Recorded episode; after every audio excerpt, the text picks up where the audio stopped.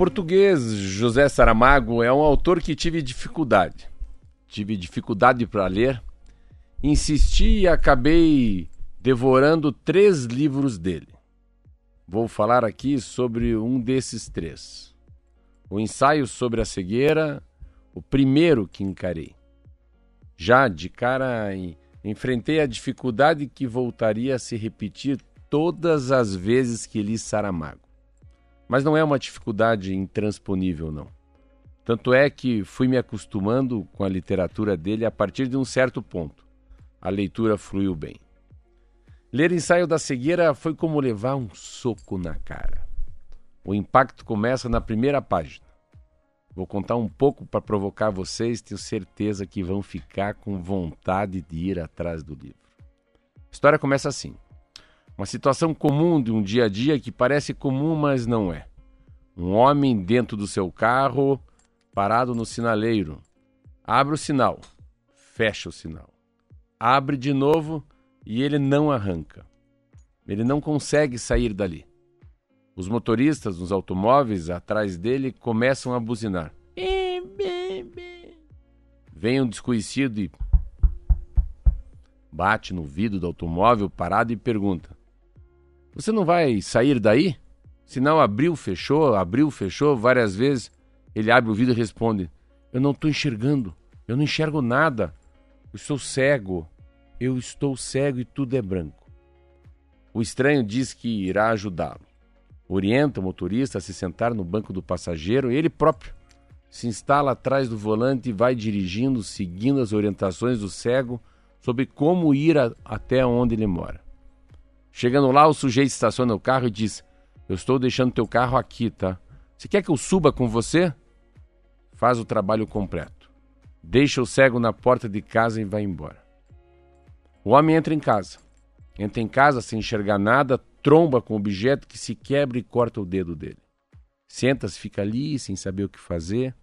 Quando a esposa volta para casa, o encontra naquele estado. Pergunta: O que, que houve? Ele conta. Conta tudo o que acabou de viver. A parada no semáforo, a cegueira de uma hora para outra, o estranho que ajudou, o acidente dentro de casa. Então ela perguntou: onde tinha ficado o carro? Ficou lá embaixo, meu amor. Não, não tem teu carro. Teu carro não está lá embaixo, ela respondeu. O estranho tinha passado a perna nele e levado o carro embora. Então a esposa leva ao médico no consultório, encontram algumas pessoas esperando para serem atendidas.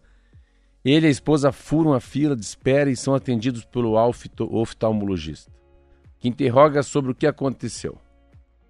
Ele conta que não vê nada, que a cegueira dele é branca, que nada enfrenta os olhos, nada é escuro.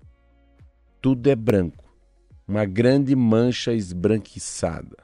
Surpreso, o médico o manda embora e pede que volte no dia seguinte, porque precisa estudar sobre aquilo. O médico vai para casa, intrigado, avisa a esposa que não tem tempo para nada, porque tem que estudar sobre a cegueira branca de seu novo paciente. Estuda muito, muito e vai dormir tarde. Na manhã seguinte, acorda, vai ao banheiro, como faz todas as manhãs. Dali a pouco ele grita: Amor, xixi, meu amor, amor, amor, vem aqui, amor. Quando ela aparece, ele diz: Eu não estou enxergando nada. Minha visão está toda branca. E assim segue o ensaio da cegueira, que começa com o homem perdendo a visão e se transforma em um livro provocador sobre ver o mundo e sobreviver com nossas limitações.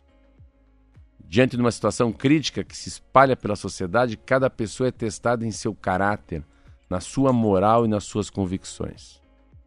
Tempos depois é, de ler o livro, tive outra surpresa ao ver o filme daí, dirigido pelo Fernando Meirelles. É incrível que um diretor de cinema tenha conseguido transpor essa história difícil do Saramago para o cinema, com um resultado tão digno de que a gente leu nas páginas impressas.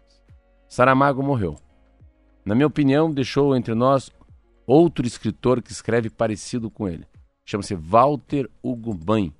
Também é um autor difícil de encarar. No primeiro momento, porque não usa pontuação. Não usa ponto e vírgula, não usa vírgula. É muito difícil. Mas a gente vai, vai lendo, se acostumando e depois nem percebe mais que algo está diferente e acaba se apaixonando.